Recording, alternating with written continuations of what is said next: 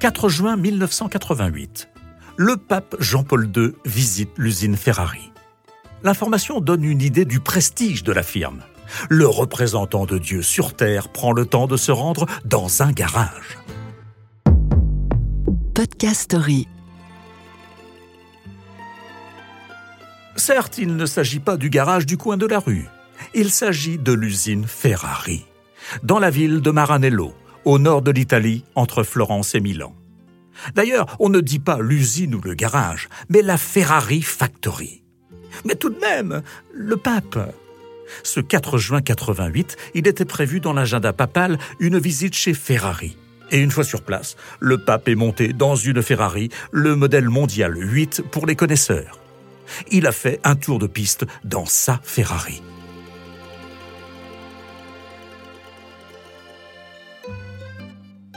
Il fait beau ce jour-là, le toit de la voiture est rabattu, Jean-Paul II se lève, il est debout. Il lève la main, il salue la foule de journalistes, employés et invités présents ce jour historique. Photo. Le pape bénit la foule dans une Ferrari. Ferrari n'a jamais fait de publicité. C'est, dit-on dans le milieu de la pub, la seule marque aussi connue au monde à n'avoir jamais fait de publicité. Nulle part. Normal. Quand tu as des photos comme celle-là, le pape, pas besoin de pub. Et il n'y a pas que le pape. Elvis, John Lennon, Maradona, Alain Delon, Belmondo, Steve McQueen, les Daft Punk, Eric Clapton, Catherine Deneuve, Tom Cruise, Valérie Giscard d'Estaing, Johnny, le chat d'Iran, Ronaldo. J'arrête là, ils sont trop nombreux. Ils ont possédé, ils possèdent on les a vus au volant d'une Ferrari. Ferrari est la seule marque à avoir de tels ambassadeurs. Et le mieux, c'est que Ferrari ne les paye pas. Ce sont eux qui payent, et cher, très cher. Ronaldo, le footballeur, a dépensé un million d'euros pour avoir la sienne. Une Monza. C'est dire si Ferrari est plus qu'une marque. C'est un symbole, un Graal, la quintessence de la beauté, de l'argent, de la classe. Du milliardaire vulgaire à la plus glamour des stars hollywoodiennes, en passant donc par le pape, ils s'exhibent tous avec une Ferrari. Pourquoi? Parce qu'elle les élève. Oui, ils ont déjà tout, mais cette voiture rouge va les placer encore plus haut. Comment? Un seul mot, une seule réponse. La rareté. Vous voulez acheter une Ferrari? Bon, il faut un peu d'argent. Mais pas seulement, on va le voir. L'argent d'abord. Le bas de gamme, c'est la Ferrari Portofino, qui vaut 200 000 euros. Ensuite, ça monte. 230, 280, 300 000 euros, jusqu'à la Stradale, 443 000 euros. Et il ne s'agit là que de voitures neuves.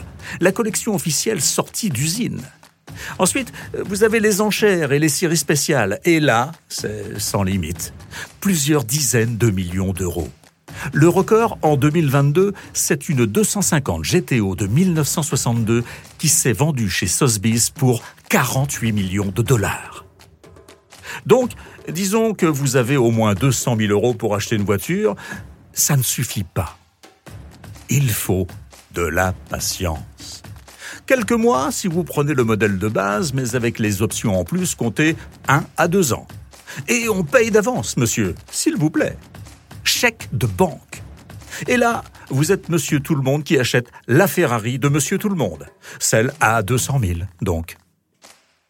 Après, pour avoir le droit de conduire une série spéciale, c'est plus compliqué. Il faut être choisi. Oui, c'est Ferrari qui décide si vous avez le droit d'acheter. Si Ferrari sort un modèle à 500 exemplaires, par exemple, on ne va pas mettre les voitures chez des concessionnaires et attendre les commandes, qui viendront de toute façon. Ça serait trop facile. Il suffirait d'être riche pour en avoir une. La direction de la politique de vente et de marketing va utiliser un logiciel qui proposera une liste de clients sélectionnés. Selon quels critères? On ne sait pas. Ce n'est pas l'argent, ils en ont tous. Ce serait plutôt de l'ordre de la méritocratie. Cette personne mérite-t-elle de posséder cette voiture? Combien de Ferrari possède-t-elle?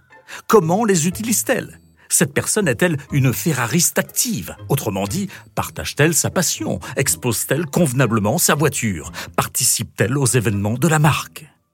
Oui, parce que Ferrari organise des sauteries avec ses clients. Un week-end à Monaco, par exemple, en compagnie de quelques autres. On se retrouve dans un bel hôtel, on fait quelques tours de piste, on mange, on boit. L'invitation coûte tout de même dans les 35 000 euros. Bref, si le client est un véritable membre de la famille, on l'appellera pour lui donner la voiture. C'est en effet le terme utilisé. On donne au client le droit de débourser 400 ou 500 000 euros pour une voiture fabriquée à 500 exemplaires. C'est un privilège immense. Vous êtes un des 500 humains sélectionnés parmi les 8 milliards pour posséder cette voiture. Vous êtes dans la top liste de Ferrari. On est dans le nirvana du snobisme. J'achète très cher non pas parce que j'ai choisi d'acheter, mais parce qu'on m'a choisi pour acheter. Remarquable marketing qui donne la sensation à ceux qui possèdent déjà tout qu'ils peuvent avoir encore plus. Ou pas. Bataille d'ego chez les ultra-riches. Encore et toujours le concours de celui qui a la plus grosse. On n'en sort pas. Et ça marche. Les carnets de commandes sont pleins. Sur deux ans, dit-on chez Ferrari.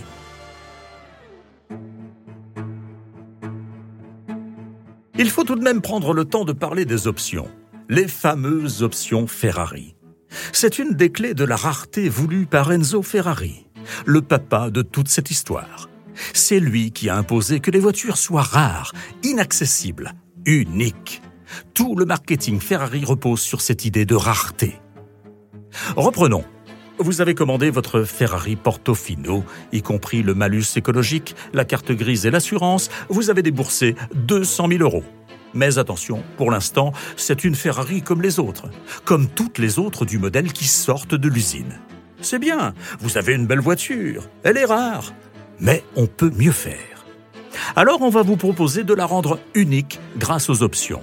Vous allez choisir la couleur de la voiture, la forme de la calandre, le cuir des sièges, leur finition, la couleur des étriers de frein, mais aussi un cendrier, un porte-gobelet, une installation Apple, l'écusson avec le cheval qui se cabre sur le côté de la voiture. Tous ces aménagements, c'est vous qui les choisissez. Et vous n'êtes plus à 10 ou 15 000 euros près. Souvenez-vous, vous êtes dans une sorte de course à la Ferrari la plus belle, la plus rare. Vous devez vous démarquer. Alors, vous commandez des options. Quel prix? Un porte-habits 2000 euros. L'installation d'Apple Car 3000 euros. L'écusson avec le cheval qui se cabre sur le côté de la voiture 900 euros. L'écusson brodé sur l'appui-tête 900 euros. Le chargeur de smartphone sans fil 1200 euros. Une peinture 8000 euros. Un extincteur 800 euros. La liste est infinie. Vous l'avez compris, tous ces objets sont siglés Ferrari et c'est ce qui fait leur prix. Ce n'est pas un chargeur de téléphone, c'est un chargeur de téléphone Ferrari. Ce n'est pas pareil. Et finalement, vous lâcherez en option le prix d'une Clio. Mais votre Ferrari sera unique et c'est le but. Vous avez choisi la voiture, les options, vous avez tout payé et maintenant, vous attendez. Deux ans. Au bout de deux ans, coup de téléphone de la Ferrari Factory. Votre voiture est prête, on vous la livre où? Chez un concessionnaire? Chez vous? Ou bien vous préférez venir la chercher ici à Maranello? Alors, attention, si vous vous faites livrer la voiture à domicile, il faut avoir de la place.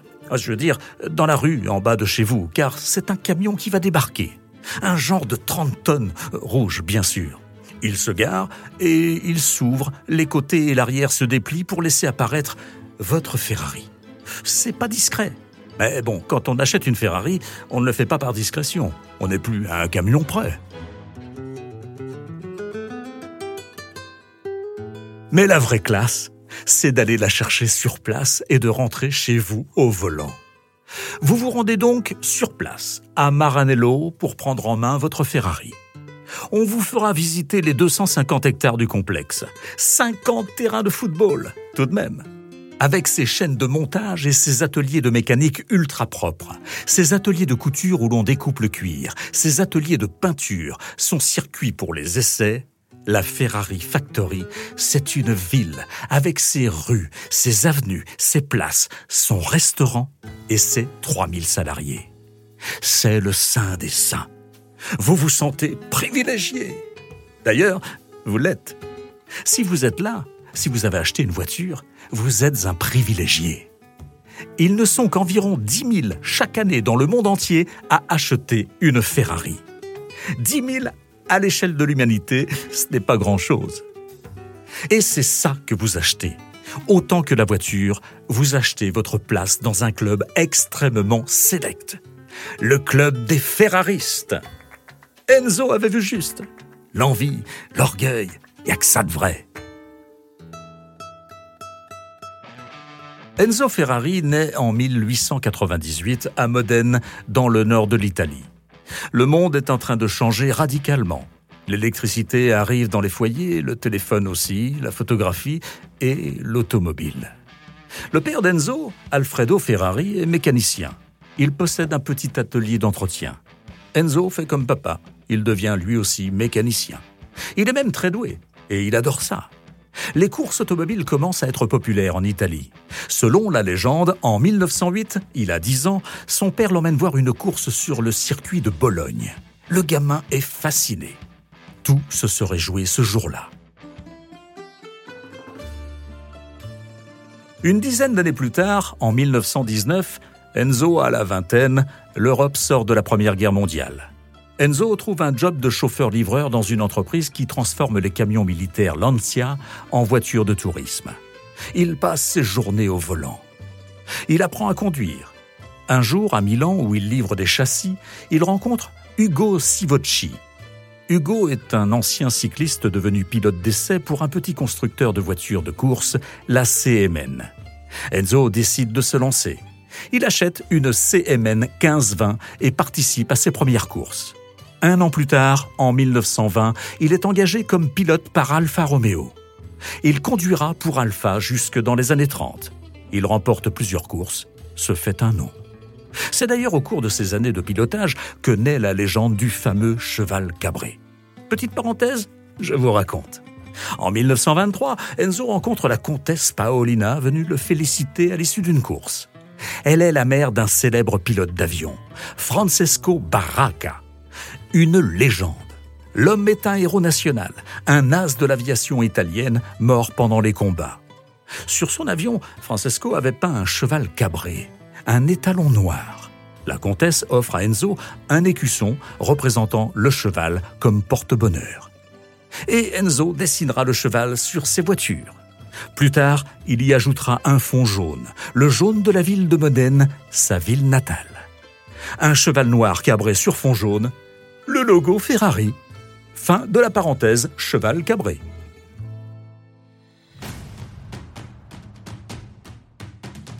Dans les années 30, Enzo Ferrari met fin à sa carrière de pilote. Il devient directeur sportif, toujours pour Alfa Romeo. Il est charismatique, c'est un meneur d'hommes, mais c'est aussi, dit-on, un orgueilleux, très imbu de lui-même, ne supportant aucune critique. Un caractère explosif qui ne plaît pas aux dirigeants d'Alfa Romeo. En parallèle, il crée la Scuderia Ferrari, l'écurie Ferrari. Il engage et entraîne des pilotes qui courent sous les couleurs d'Alfa Romeo. Mais le maître à bord, c'est lui, c'est Enzo. Et le maître de l'Italie, c'est Benito Mussolini. Mussolini décide de s'emparer de la Scuderia et l'utilise à des fins de propagande pour son Italie fasciste. Enzo quitte le navire. Avec quelques amis, il monte un atelier de pièces automobiles et aéronautiques à Modène arrive la Seconde Guerre mondiale. L'Italie fasciste de Mussolini est alliée avec l'Allemagne nazie de Hitler. L'ambiance n'est plus aux courses automobiles. Enzo doit participer à l'effort de guerre. Il se réorganise et transfère son atelier dans une petite ville au sud de Modène, Maranello. Son usine est réquisitionnée et doit fabriquer des machines-outils pour l'État. Le soir, Enzo dessine des voitures et des moteurs. Il est décidé.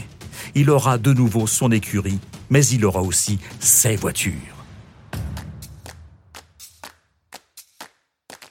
1945, fin de la guerre. Enzo récupère son atelier de Maranello et c'est parti. Il va enfin pouvoir lancer ses voitures de course à son nom, Ferrari, et avec son cheval cabré. Deux ans plus tard, la première Ferrari sort de l'atelier, la 125 S. Enzo débarque sur les circuits en 50, il se lance dans la Formule 1 et multiplie les victoires. Il s'impose aussi aux 24 heures du Mans. Ferrari devient la star des circuits, avec le célèbre pilote Fangio qui remporte le championnat du monde en 1956. Mais la course automobile, c'est cher, très cher. Et Enzo a l'idée. L'idée qui va faire le prestige de Ferrari dans le monde. L'idée d'Enzo Transformer des voitures de course en voitures de tourisme. Créer des cabriolets de luxe qui permettront à ceux qui pourront se l'offrir de conduire la même voiture que Fangio. Ou presque. Et en vendant ces voitures très chères, on pourra financer les courses. Car c'est ça la véritable passion d'Enzo. La compétition automobile. Les premières Ferrari dites de route sont faites à la main. C'est de l'artisanat de luxe, de la haute couture. Chaque véhicule est unique en fonction des demandes des clients, les prémices du système des options. Et tout de suite, Enzo impose la rareté. Ces modèles sont la référence absolue en matière de voitures de sport. Il faut être à la hauteur pour les conduire. Il faut les mériter. On ne les vend pas à n'importe qui. Et ça marche. Le roi de Belgique, Léopold II, la princesse Marie-Gabrielle de Savoie, le réalisateur italien Rossellini et sa femme Ingrid Bergman. Première tête couronnée et première star au volant de Ferrari. C'est parti. Ça ne s'arrête plus. L'élite mondiale se doit de posséder une Ferrari et surtout de le montrer. Pas besoin de publicité donc, ce sont les prestigieux clients qui s'occupent de faire la réputation de la marque. La suite de l'histoire est faite de déboires habituels d'une entreprise. Il faut grandir, investir, trouver des partenaires, vendre des pourcentages, mais toujours cette rareté imaginée par le créateur. Enzo Ferrari meurt en 1988 chez lui, à Modène. Il est enterré dans le caveau familial du cimetière de San Cataldo. Une dernière anecdote post-mortem. En 2017, la police italienne interpelle les membres d'un gang de Sardaigne. Ils avaient prévu de déterrer Enzo et de revendre sa dépouille à la famille. Le mythe perdure. Et ce n'est pas fini. Pour 2023, le réalisateur Michael Mann annonce la sortie d'un film sur Enzo Ferrari avec Hugh Jackman dans le rôle titre. Et des millions de spectateurs rêveront sur grand écran de voitures rouges, de luxe, de démesure. Ils fantasmeront comme un enfant devant un paquet cadeau. À propos, vous connaissez la différence entre les enfants et les adultes? Le prix des jouets. Podcast Story. On a tous une histoire à écouter.